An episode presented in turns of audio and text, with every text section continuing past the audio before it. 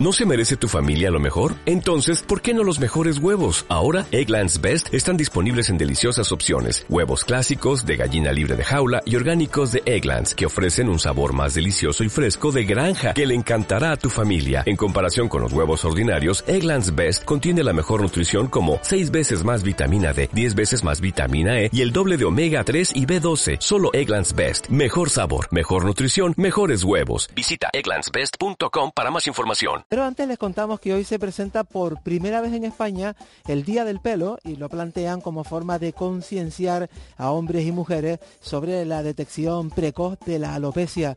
Saludamos a un especialista en la materia, él es médico dermatólogo de la clínica CAP Médica. Néstor Santana, buenas tardes. Hola, buenas tardes. Esa es la clave, conseguir un diagnóstico precoz. Le pregunto, ¿es posible? Sí, es muy posible y ese es el verdadero problema que tenemos todos los días cuando cuando vienen los pacientes muchas veces vienen con, con alopecias avanzadas y eso nos limita bastante el tratamiento que podemos proponerles y normalmente los pacientes se ven abocados a, tratamientos algo más intensos como las intervenciones quirúrgicas y, muchas veces el tratamiento de alopecia es un tratamiento que es en realidad bastante sencillo si, si el tratamiento se empieza a hacer en fases iniciales cuando la alopecia todavía no, no, ha, no ha evolucionado. Ese tratamiento, pues mm, normalmente es un tratamiento tópico, un tratamiento oral, pero como ya te he dicho que cuando va aumentando la alopecia, el poco pelo que nos va quedando los tenemos que redistribuir de la forma más eficiente para, para notar una mejoría, una mejoría estética. Mm, ¿En qué, en, qué momento debemos acudir para ese diagnóstico precoz? ¿Cómo nos damos cuenta? ¿Ante la evidencia o hay un paso previo? Claro, es muy difícil porque hay estudios que dicen que, que hace falta la pérdida de hasta un 50% del pelo para aún notar eh, que está perdiendo, que está disminuyendo su, su, densidad. Hay un pequeño truco que utilizamos y que en algunos sitios se utilizan en, las fotografías de antes y después, que es que eh, el pelo mojado pues mm, parece estar peor. Si nosotros el año pasado, al salir de la ducha, no veíamos nada del cuero cabelludo, no veíamos una buena densidad, este año ya vemos que clareamos un poquito al salir de la ducha con el pelo mojado, pues querrá decir que ya habremos perdido aproximadamente ese 50% que es necesario para ver un empeoramiento y, tendremos que acudir. Es importante no, no dilatar mucho esto porque a medida que va pasando el tiempo, pues el paciente está cada vez peor. Es, es importante que, que, que esto no quiere decir que el paciente ya tenga su diagnóstico, lo único que quiere decir es que se ha roto ese ciclo, porque algo que también es importante es que el problema no está en que se caiga el pelo. El pelo, a diferencia de la piel y de las uñas, tiene un ciclo y el pelo se tiene que ir cayendo. Cada uno de nuestros pelos está pues entre 3 y 5 años con nosotros y después ese pelo cae y sale un pelo nuevo. Es cuando ese pelo nuevo que sale, pues sale más pequeño, sale eh, con menos pigmento, crece durante menos tiempo es cuando empezamos a notarnos la pérdida, la pérdida de pelo. Por eso es importante que la gente no asocie tan fuertemente la situación de caída con la situación de pérdida. ¿Esto se ha demostrado científicamente? Sí, eh, vamos a ver, el ciclo del pelo, el, pelo es, una, es, una, es un órgano tremendamente resistente, hace falta mucho para que, para que el pelo se, se resienta, se dañe, no vuelva a crecer y lo que sí hay es una patología que es muy frecuente, afecta prácticamente a todos los varones, que es la alopecia androgenética. La alopecia androgenética lo que hace es que no es que el pelito se caiga, el problema no es que el pelo se caiga, sino que cuando el pelo se cae, el pelo que nace en su lugar tiene unas características peores. El pelo es más pequeño, como te he dicho, el pelo no tiene tanto pigmento y esto es lo que se puede revertir y se puede revertir de la mejor manera en fases más iniciales. En fases más iniciales, pues, dependiendo del diagnóstico que tenga el paciente y de las características del paciente, pues probablemente el paciente se pueda beneficiar de simplemente un tratamiento tópico y pueda controlar esa alopecia. El hecho de que, de que tengamos parientes, familiares, hermanos mayores, padres, abuelos con alopecias androgenéticas severas no quiere decir que nosotros estemos abocados a, a padecer también esa alopecia.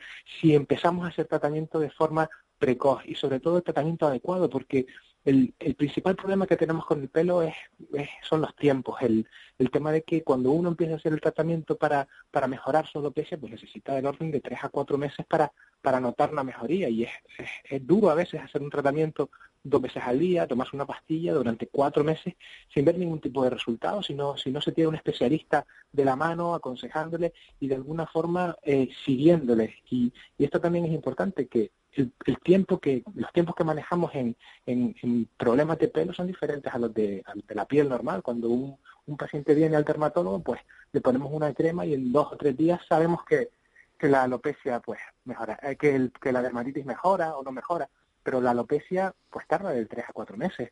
El tiempo es el problema número uno. Y el problema número dos con, el, con, con la alopecia es toda la información que hay, es, todo eso que nos llega por internet, remedios milagrosos salen todos los meses, ahora hay uno nuevo con el que la gente eh, pues se está empezando a hablar mucho de que es similar a la, cirugía, que es el mejor tratamiento, eh, remedios milagrosos que, prometen mucho y que después en el fondo no tienen ninguna ninguna base, ningún fundamento que, pueda hacernos que, lo podamos recomendar. Oiga, ¿y esto es así? Eh, ¿Padres y abuelos calvos, hijos y nietos calvos?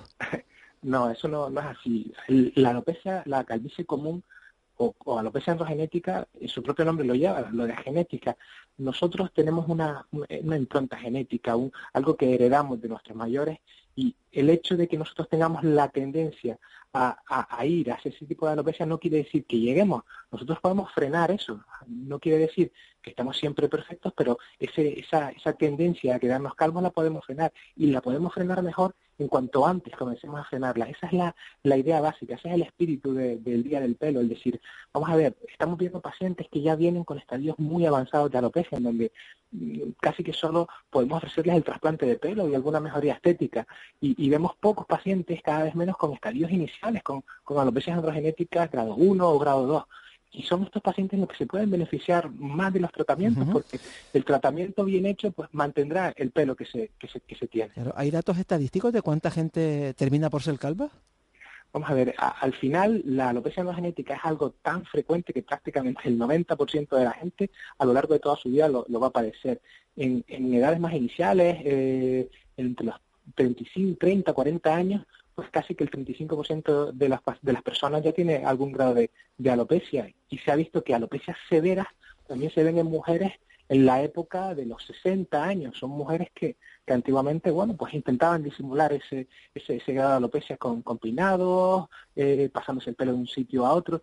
Y ahora, hoy en día, esas mujeres consultan mucho y, y, son pacientes que tienen ya una alopecia severa y, y, por eso la casi que la mitad de los pacientes que vemos en la clínica hoy en día para trasplante de pelo son mujeres, son mujeres que tienen una muy pobre densidad y que han hecho ya muchas cosas, se han gastado mucho dinero eh, para, para intentar frenar eso sin, sin un resultado visible. Me río, me río yo mucho, doctor, de mi alopecia, pero es verdad que hay a quien le supone un verdadero trauma, sobre todo cuando es provocado por una enfermedad o un accidente. Por eso es bueno que haya este tipo de tratamientos este tipo de alternativas.